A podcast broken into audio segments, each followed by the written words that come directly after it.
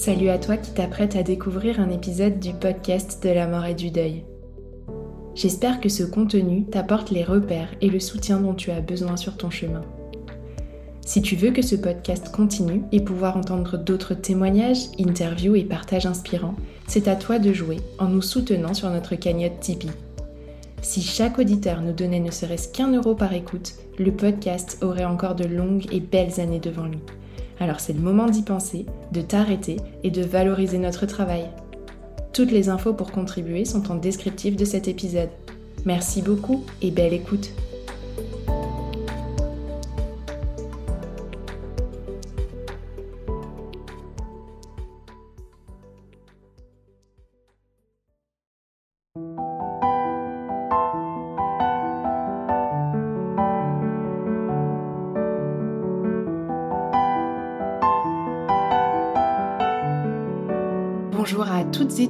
Et bienvenue sur le podcast de la mort et du deuil.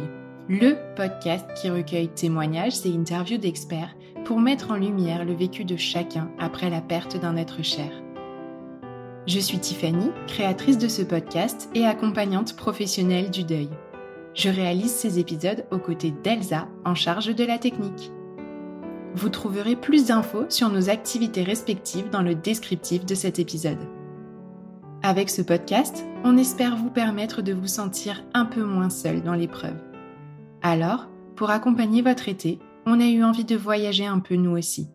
On vous emmène donc à la rencontre d'autres regards sur la mort et le deuil à travers une série d'interviews inspirantes. Préparez-vous à découvrir d'autres cultures, à entendre d'autres approches de la fin de vie et de l'accompagnement du deuil, à écouter des parcours de vie aussi.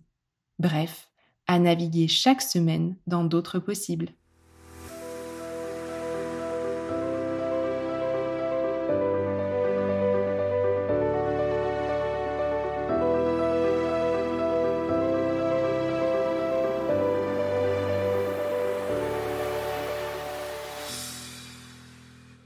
Aujourd'hui, j'ai l'immense plaisir d'accueillir à mon micro une grande dame pour laquelle j'ai beaucoup d'admiration.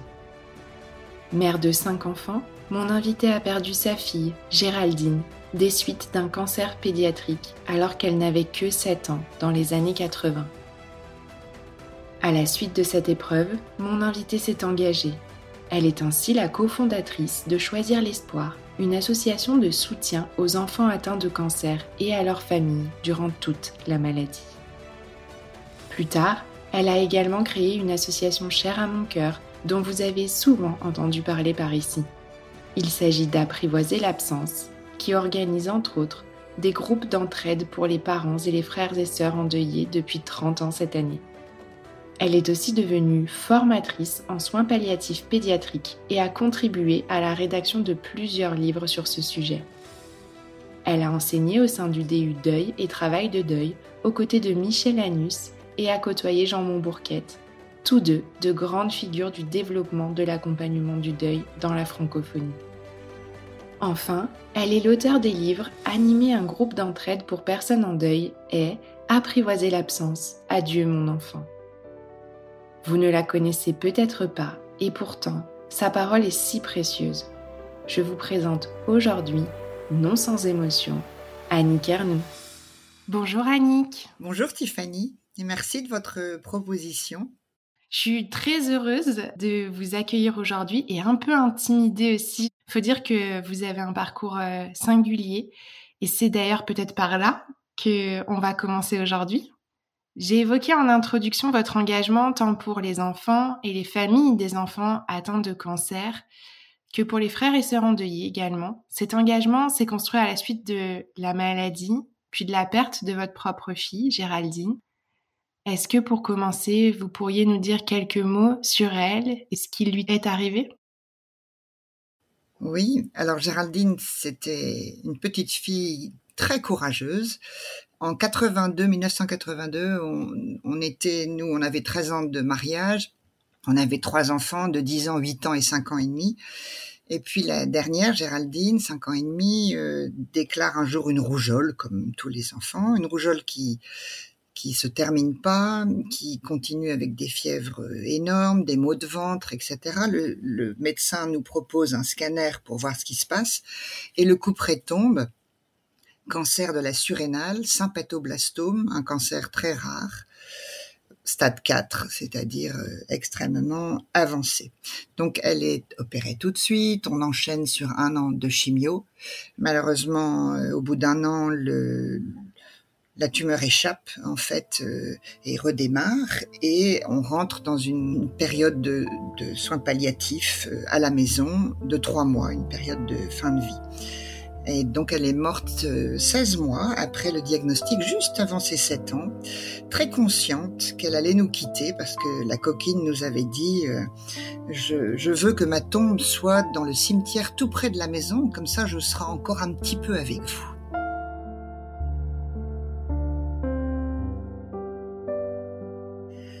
Voilà, c'était euh, ces souvenirs qui restent gravés comme hier, en fait, dans le cœur. Est-ce que vous pourriez euh, un petit peu nous parler de vous, de ce que vous avez vécu euh, en tant que maman au fil de cette épreuve et puis après son départ? Alors, j'ai toujours euh, été attentive à ne pas séparer mon vécu de maman de celui de mon mari, de celui de nos deux autres enfants, parce que j'ai été trop témoin de leur souffrance aussi. Bien sûr, quand on est une maman, on a cette espèce de déchirement dans, la chair, dans le ventre de cet enfant qu'on a porté et qui, et qui s'en va. Mais mon mari avait aussi mal au ventre, dans son ventre de père. Et j'étais touchée par ça. Et nos enfants vivaient quelque chose de difficile parce que ils étaient partagés entre la tristesse, qui était certainement là, et puis aussi euh, la jalousie de voir euh, ses parents euh, totalement mangés par la crainte de voir mourir Géraldine, par les allers-retours à l'hôpital, par le fait qu'ils étaient vraiment plus disponibles du tout. Nos deux enfants, on a eu beaucoup de chance parce qu'ils ont pu nous dire ça. Un soir, ils nous ont dit, vous n'avez plus qu'un enfant et les deux autres, vous vous en foutez. Et c'était pendant la prière familiale qu'on faisait tous les soirs et que je trouvais que c'était formidable d'avoir eu ce lieu de parole ensemble dans lequel ils avaient pu se décharger de ce sentiment pas facile à, accepter et à vivre euh, en soi. Donc bien sûr, on leur a dit, euh, ben non, on a, on a trois enfants et, vous savez bien qu'on a trois enfants, mais malheureusement, il y en a un qui est très malade et du coup, il faut qu'on s'en occupe là parce que c'est, c'est indispensable. Mais vous deux, vous avez les amis qui s'occupent de vous, vous avez bon papa et bonne maman, vous n'êtes pas tout seul, quoi. Après la mort d'un enfant, on, essaye de conjuguer les souffrances familiales de toutes les personnes qui restent. Nous, c'était quatre souffrances à conjuguer et quatre souffrances différentes puisque notre lien avec Géraldine était unique. C'est important de se rappeler ça. Il n'y a pas que les mamans qui souffrent.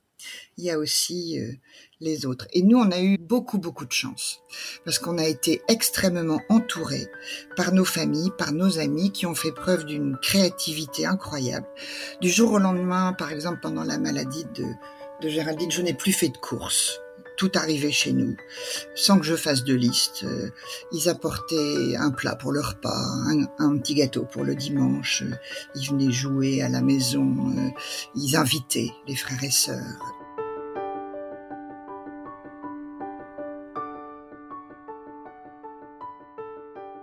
D'ailleurs, ils étaient invités au cinéma pendant que Géraldine est morte. Ils les invitaient en vacances. Enfin, vraiment, les amis ont été formidables. Et c'est eux qui nous ont donné l'idée de choisir l'espoir.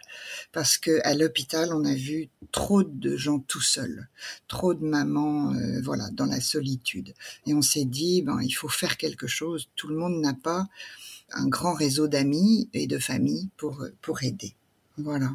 Est-ce qu'on peut dire euh, quelques mots sur euh, bah, le, départ de Géraldine et puis euh, comment vous vous êtes senti après ce tsunami dans votre vie, puisque j'imagine que même jusqu'au dernier moment, on s'y attend pas. Oui, tsunami, c'est le mot. Ça change tout. En une seconde, la seconde du dernier souffle change tout. On a fait un pas à la fois, je crois. on a essayé de rester dans la vie, on a été plus attentif aux deux autres qui avaient été frustrés de notre attention et, ils avaient l'impression de notre amour, mais bon, parce qu'ils pouvaient plus s'exprimer de la même façon, notre amour. On a continué à, à voir les amis qui nous avaient aidés et qui acceptaient de parler de notre fille. Et ça, c'était formidable. On avait besoin, tellement besoin d'en parler. Voilà. Et puis, on a tout de suite mis les bases de l'association. Enfin, on a cherché euh, en se disant que cet événement n'avait aucun sens et qu'il n'y avait que nous qui allions pouvoir lui donner du sens. Et lui donner du sens, c'était se mettre au service des parents qui allaient nous suivre sur ce chemin, euh, soit sur le chemin de la maladie et soit sur le chemin du deuil. Donc euh, là, on a déployé une, activité, on a rencontré beaucoup de gens, euh, on a été toujours sidéré du vide énorme que crée la maladie, la souffrance autour des gens. Et puis il faut se rappeler qu'en 83, le cancer, c'était complètement tabou. On ne prononçait pas le nom de cancer, c'était une longue maladie. Et on nous a même déconseillé de mettre cancer dans l'intitulé de l'association. On nous a dit, vous allez avoir personne si vous mettez association d'aide aux enfants atteints de cancer. Et ça, nous, on tenait à ce que les choses soient nommées. Le cancer, c'est pas pire qu'une autre maladie. C'est une maladie grave. Il y en a, bon. Donc, on a mis le, le mot cancer dans l'intitulé de l'association en se disant non, on ne peut pas faire semblant que c'est autre chose ou que ça n'existe pas, quoi. Donc c'était tabou, complètement tabou, et le cancer des enfants était encore plus tabou.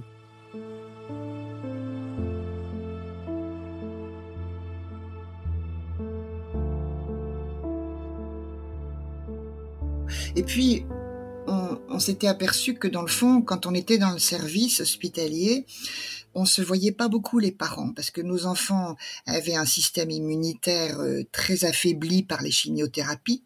Donc on avait une crainte des microbes, des virus, etc. Et on rencontrait le moins de gens possible. On n'avait pas le droit de les emmener dans un magasin par exemple, parce que des magasins, il y a des virus possibles ou de, microbes. Donc, on se voyait pas. Et quand on voyait plus un parent dans le service, on savait pas ce qui s'était passé. On se disait, est-ce que l'enfant est guéri? Est-ce que l'enfant est mort? On savait pas. Donc, on s'est dit que là, il y avait aussi euh, quelque chose à faire pour que les parents soient plus en lien les uns avec les autres, voilà, et qu'ils puissent s'entraider, en fait. Et on s'est aperçu que en interrogeant tous les responsables d'associations euh, pédiatriques en France, qu'il y avait aucune association ne faisait de l'accompagnement à domicile. Et du coup, on s'est dit, ben, on va commencer par ça faut être honnête, euh, on n'était pas très bienvenu à l'hôpital non plus en 83. C'était compliqué parce qu'il n'y avait pas d'assaut qui rentrait à l'hôpital et il tenait pas trop à ce qu'il y en ait. Donc on s'est dit le domicile, ça va être une façon de démarrer, de commencer et d'être près des gens. De fait, aujourd'hui, choisir l'espoir est autant à l'hôpital qu'à domicile. Ça, c'est très important. Donc, on a commencé ça en disant aux parents, vous pouvez disposer de deux demi-journées de présence de deux bénévoles, un qui fait une demi-journée à la fois, hein, par semaine. Et ça, c'était extrêmement important parce que la maman pouvait euh, faire des démarches, euh, bah, se soigner elle, par exemple, aller chez le médecin, ou bien faire les courses tranquillement, ou bien se reposer tout simplement, euh, grâce à la présence de ces deux bénévoles, chacun une demi-journée. Voilà, donc on a mis ça en route. Choisir l'espoir est né en 86 trois ans après la mort de Géraldine. Et aujourd'hui, il y a toujours, presque 40 ans après, 50 bénévoles qui sont à disposition des familles et qui assurent une permanence à l'hôpital, ce qui est formidable parce que c'est là qu'ils rencontrent les familles et c'est là qu'ils peuvent les orienter, leur parler de ce qui existe, leur parler des autres associations, l'école à la maison, l'école à l'hôpital, les petits princes, les rêves, enfin voilà. Et en plus de la création de l'association Choisir l'espoir, vous vous êtes aussi impliqué dans la formation du personnel des soins palliatifs. Qu'est-ce que vous aviez à cœur de leur transmettre et de changer? Alors, on avait euh, à cœur de leur dire que l'isolement des familles était très grand, tant à domicile que à l'hôpital. Parce que le cancer fait peur, il fait toujours peur. Hein. En classe, C'est pas facile. D'ailleurs, les enfants avec les chimios euh, ont des parcours scolaires un petit peu en pointillé quelquefois. Ils perdent leurs amis, c'est pas évident. On tient pas trop à ce que les amis viennent à la maison, on a peur euh, des maladies, etc. Les parents aussi peuvent perdre leurs amis. Donc, on voulait leur faire prendre conscience de cette solitude. On voulait leur faire prendre conscience aussi de l'absence d'outils pour les parents. Il n'y avait pas, en 83, il n'y avait pas un livre sur les parents d'enfants atteints de cancer. Il n'y avait pas un livre pour les enfants. Et Géraldine nous faisait rire parce qu'elle faisait ses livres. Donc elle dessinait euh, plusieurs pages qu'elle accrochait ensemble et puis nous feuilletions les livres elle expliquait ce qu'elle avait eu comme soins, comme examen, etc. Et on se disait, elle a raison, c'est très important. Il faut que l'enfant puisse se retrouver, retrouver ce qu'il vit comme une expérience de vie que d'autres enfants font, etc. Donc on a mis au point plusieurs brochures qui ont été destinées aux parents, aux frères et sœurs, euh, aux enfants malades, bien sûr. On a aussi euh, dit que le, la socialisation était très importante de l'enfant malade et pouvoir lui redonner des distractions, réaliser ses rêves, lui donner des projets qui en plus étaient vécus en famille avec les frères et sœurs qui eux aussi faisaient plus rien. Donc ça, tout ça, c'était très important. Dans le DU de soins palliatifs, le plus important pour moi a été de faire changer les attitudes au moment de la mort de l'enfant on a été assez sidérés avec mon mari de découvrir que dans un but très très chouette, hein, très noble, de d'éviter aux parents de la souffrance et la souffrance de voir mourir leur enfant, les soignants les éloignaient au moment de la mort de l'enfant. Et ça, c'était dramatique parce que pour les parents, il manquait ce moment-là où ils avaient été parents jusqu'au bout, où ils avaient tenu la main de leur enfant pour le grand passage. Et ce moment-là est une des racines du deuil, un des ancrages du deuil. Et quand ça vous manque, ça vous manque à vie, et vous pouvez pas faire votre deuil. Ça fait des deuils compliqués. Donc on a expliqué aux soignants, oui, c'est un moment très difficile, c'est vrai, mais c'est un moment indispensable et dans ce moment-là, on a besoin que vous soyez là, que vous proposiez un soutien, que vous demandiez aux parents est-ce que vous désirez qu'on soit avec vous, est-ce que ça vous aide, voilà, qu'est-ce qu'on peut faire pour vous aider et être là ou bien les laisser. Il y a des parents qui disent non mais merci, on, on a envie de vivre ça avec notre enfant euh, proposer de le mettre dans les bras, de le caresser. C'est très important. Et ça, les soignants sont un peu tombés des nues parce qu'ils pensaient que c'était mieux de protéger les parents.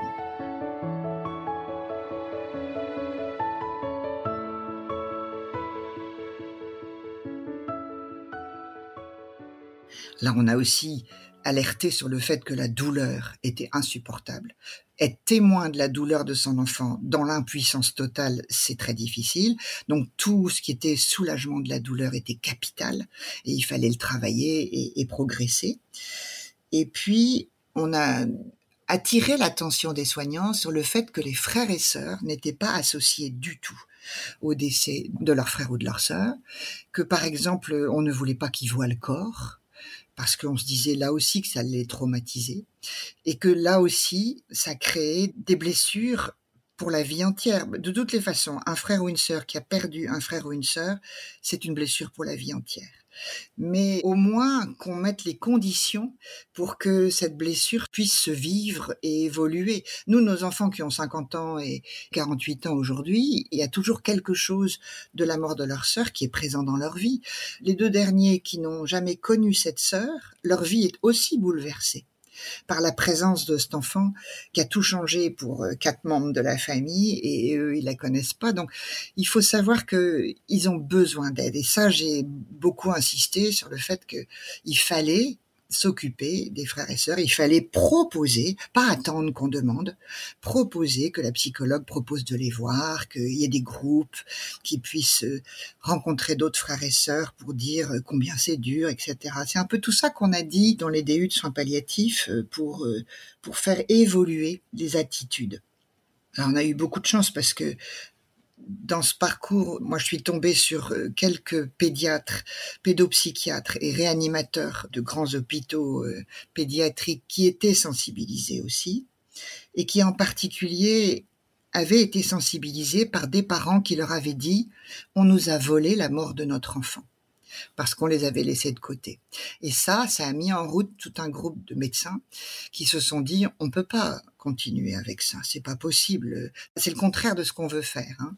Donc on a été très aidés et ce groupe de réflexion en fait a, a mis au point un DU, un diplôme universitaire de soins palliatifs pédiatriques, pour former les soignants à tout ça, qui est devenu aujourd'hui un DIU douleur et soins palliatifs pédiatriques, un diplôme interuniversitaire et je trouve que ça, ça a été un grand progrès. Alors on m'avait dit, mais Annick, euh, tes idées, c'est très bien, mais tu sais, pour une idée, c'est 20 ans. J'avais dit, bah 20 ans, ok, on y va, euh, c'est pas grave. Et le DU a ouvert en 2003. Donc j'ai trouvé ça formidable parce que 1983, 2003, ben euh, voilà, il a ouvert et ça a changé, je crois, je suis sûre d'ailleurs, la vie des parents qui nous ont suivis et la vie des enfants qui nous ont suivis aussi et des frères et sœurs.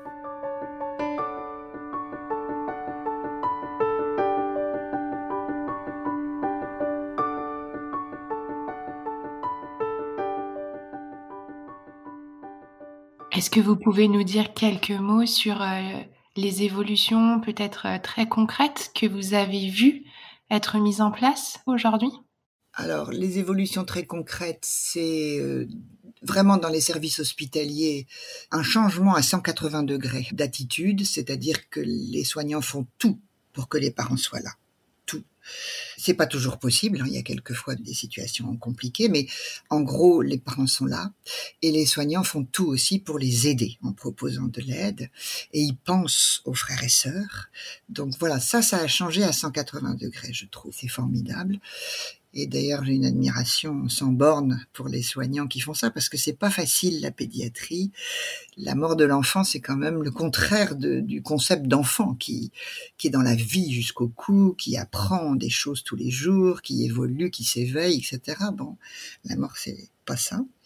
Donc ça, c'est une belle évolution. Par rapport au deuil, l'évolution, ça a été que d'abord, on en a parlé, on en parle, Aujourd'hui, on ne compte plus les livres de témoignages de parents qui ont perdu un enfant et il y en a beaucoup et ça c'est bien parce que plus il y en a, plus les gens se retrouvent dans certaines expériences.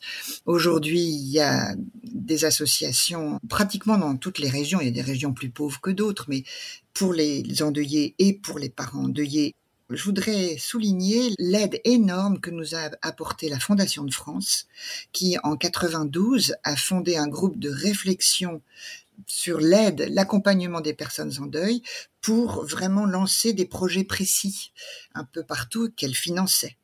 Et c'est comme ça qu'Apprivoiser l'absence aussi a profité, a bénéficié pour la formation de ses bénévoles des financements de la Fondation de France. Et vraiment, je, je dis un profond merci parce que ça a lancé en France un mouvement qui n'existait pas. Donc le grand changement, ça a été les groupes d'entraide. On n'imaginait même pas qu'on puisse se retrouver ensemble pour parler de la mort de son enfant. C'était inimaginable. Et les parents ont découvert que non seulement c'était possible, mais qu'en plus ça aidait, c'était formidable, et que ça permettait de retrouver ses ressources à soi.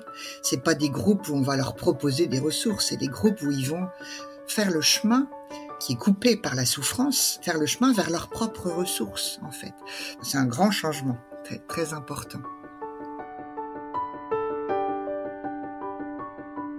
Suite au groupe de la Fondation de France, j'ai été dans les gens qui ont fondé aussi Vivre son deuil. On a été dans tout ce groupe de réflexion de Vivre son deuil avec le docteur Michel Anus. Et ça, ça a lancé un mouvement en France qui est toujours très vivant, très très vivant. Donc je crois que c'est ça que ça a changé euh, concrètement. En fait, l'attitude, la façon dont les gens sont regardés. Ça fait moins peur et ça permet de rester en lien avec les autres pendant les temps de souffrance. Du coup, on vient de commencer un petit peu à aborder le sujet. Est-ce que vous pouvez euh, nous parler de euh, la création d'Apprivoiser l'absence? Comment est né aussi euh, cet accompagnement dédié au deuil? Pendant sept ans à choisir l'espoir, on s'est vraiment focalisé sur l'enfant malade. Qu'est-ce qu'on pouvait faire pour que ça bouge, que ça évolue, qu'ils aillent mieux, que les familles aillent mieux, qu'on leur propose des choses qui les aident. Et on avait quelques familles euh, qui perdaient leurs enfants. Au sein de l'association Choisir l'Espoir, on continuait à les accompagner un an au domicile. Le suivi de deuil à domicile, c'est quelque chose qui n'existait pas en France. On a été parmi les premiers à, à le mettre en œuvre. Et c'était très important parce qu'on on était là dans le lieu où avait vécu l'enfant avec tous les souvenirs, etc. Donc c'était, je trouvais, euh, extrêmement fort, extrêmement important. Et puis après, moi, je me suis tournée vers le Québec parce que j'ai lu, euh, comme beaucoup, les livres de Jean Montbourquette. Euh, grâce à la Fondation de France, j'ai rencontré Jean Montbourquette parce que la Fondation l'a fait venir à Paris. Et là, on a découvert tout le travail formidable que faisaient les Canadiens et les pays anglo-saxons pour l'accompagnement du deuil. Il n'y avait rien de tout ça en France. Et c'est là qu'on a découvert le modèle des groupes d'entraide. Et on s'est rendu compte que communiquer à la fois sur la guérison de l'enfant et sur son décès, c'était pas possible. Donc on a scindé l'association, on a enlevé les activités d'accompagnement de deuil et les groupes, ce qu'on appelait les groupes d'entraide de l'association Choisir l'espoir et on a fondé Apprivoiser l'absence en 80 93. Cette association Apprivoiser l'absence, qui était à Paris, et un petit peu dans le nord au début, a proposé des groupes d'entraide, avait une ligne téléphonique où les parents pouvaient appeler. On les avait au téléphone le temps qu'un groupe s'ouvre. Un groupe, c'est une dizaine de parents, 12 rencontres, une fois par mois, avec euh, des thèmes. Alors les thèmes sont à la fois, certains sont indispensables comme la culpabilité, la colère, qu'est-ce que je fais des affaires de mon enfant, euh, les amis, euh, comment ça se fait qu'ils disparaissent, comment leur dire nos besoins, on n'a pas envie, mais il faut qu'on le fasse. Euh, voilà, et puis les thèmes sont aussi choisis par le groupe. Ça permet ces groupes de vivre toutes les premières dates, ou en tout cas toutes les dates du deuil, parce qu'on n'a pas toujours les gens dans la première année, on en a aussi dans la troisième, quatrième année, mais on va vivre ensemble Noël, la fête des mères, la fête des pères, euh, la rentrée des classes, euh, les vacances, les vacances sans l'enfant, euh, l'anniversaire de sa mort, l'anniversaire de l'enfant. Ça, c'est très important parce que ce sont des dates qui sont toujours des, moments de souffrance. Donc, on les vit ensemble. Ça renforce l'amitié, le lien entre les gens qui sont là. Et ça crée vraiment une communion presque entre les gens qui sont là, qui s'aident.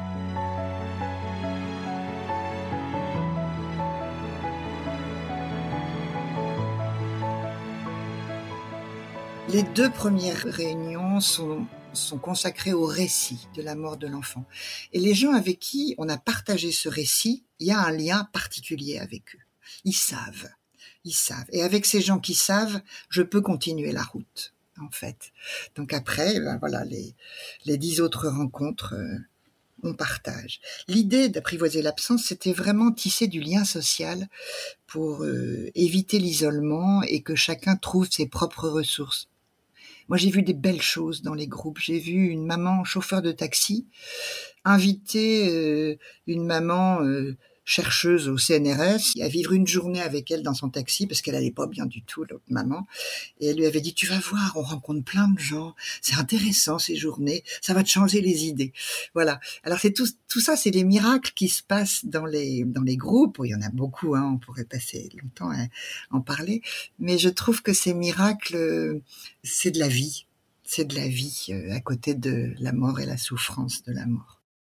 Est-ce que vous pourriez euh, nous dire quel regard vous portez finalement sur euh, votre parcours aujourd'hui? 40 ans déjà après euh, la perte de Géraldine? Oui, d'abord je me dis que j'ai eu beaucoup de chance parce que je répète à mes enfants, la vie est faite de rencontres.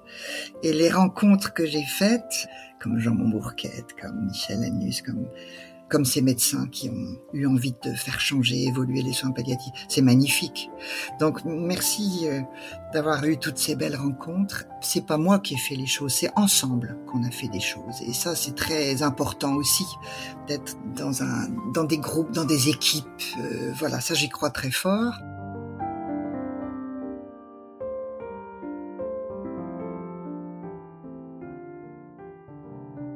Je voudrais dire aussi que je suis convaincue aujourd'hui que si la mort n'a pas de sens, ça c'est clair, et la mort d'un enfant encore plus, nous pouvons lui donner du sens en faisant quelque chose de constructif de notre vie.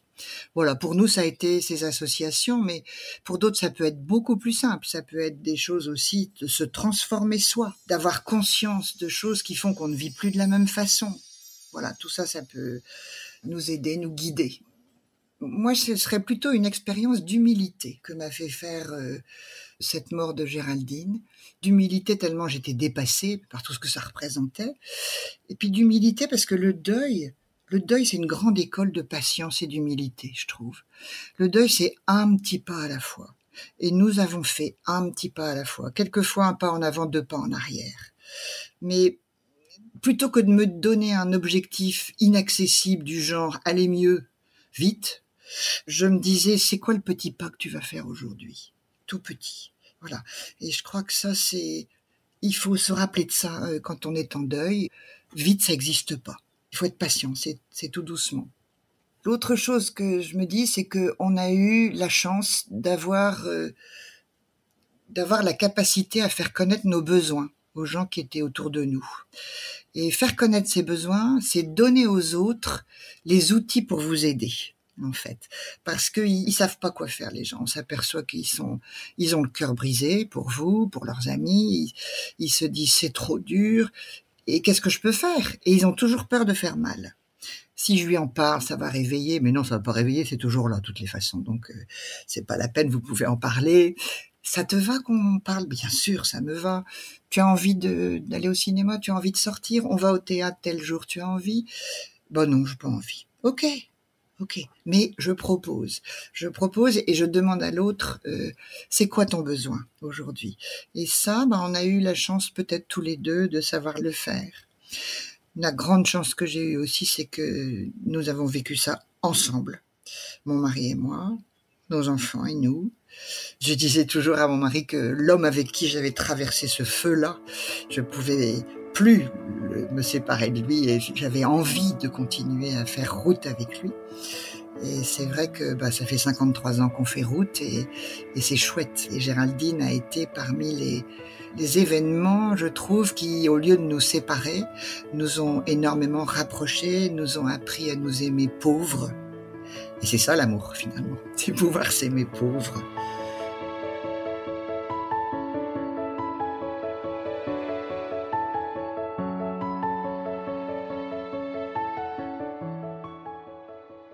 Peut-être aussi dire que j'ai compris, et Patrice aussi, que la mort et la souffrance peuvent prendre sens des années après. Parce qu'au début, quand on faisait tout ça, on était dans l'action, etc. On réfléchissait pas beaucoup, mais on voyait pas que ça donnait sens. Et puis c'est avec le recul qu'on s'est dit mais qu'est-ce que ça nous a aidé finalement? Et quelquefois, les gens disaient euh, de moi que j'étais une mère endeuillée qui se soignait en faisant des choses. Et je disais, je confirmais en disant oui, absolument, absolument, ça m'aide de faire des choses. Et quel mal il y a à faire des choses en aidant les autres si on met en place la formation, la supervision, le cadre sérieux et solide qui va nous permettre de ne pas nous abîmer et de ne pas abîmer ce qu'on aide. Hein. Et ça, les deux associations offrent ce cadre-là, extrêmement euh, travaillé et solide, qu'on a pris au Québec aussi. Hein. Ils avaient ça euh, déjà. Voilà.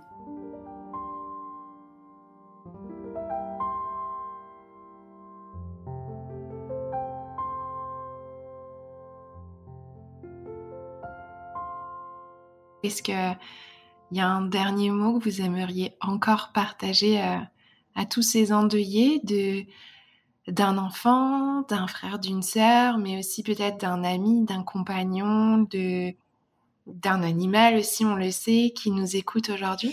Ben, Je crois que quand on a expérimenté la violence d'une absence de parole, d'une absence d'empathie, d'une absence d'une vraie présence au cœur de la traversée d'une souffrance, eh bien, on peut décider d'offrir cette compréhension, ce regard plein de compréhension, cette oreille attentive, cette main tendue à ceux que nous rencontrons.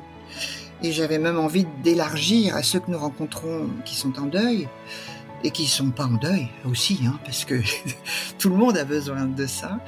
Voilà, et que si on arrive à faire ça, on mettra un peu de douceur dans ce monde.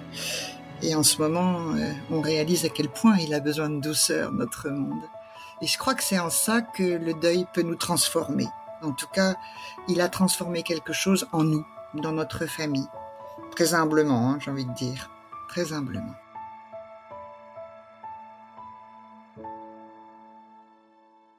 Merci beaucoup, Annick, pour ce magnifique euh, partage. Je reconnais être très émue de certains de vos mots et je suis vraiment très heureuse d'avoir pu euh, recueillir votre parole aujourd'hui. Merci à vous et merci de cette occasion de partager encore une fois. Merci.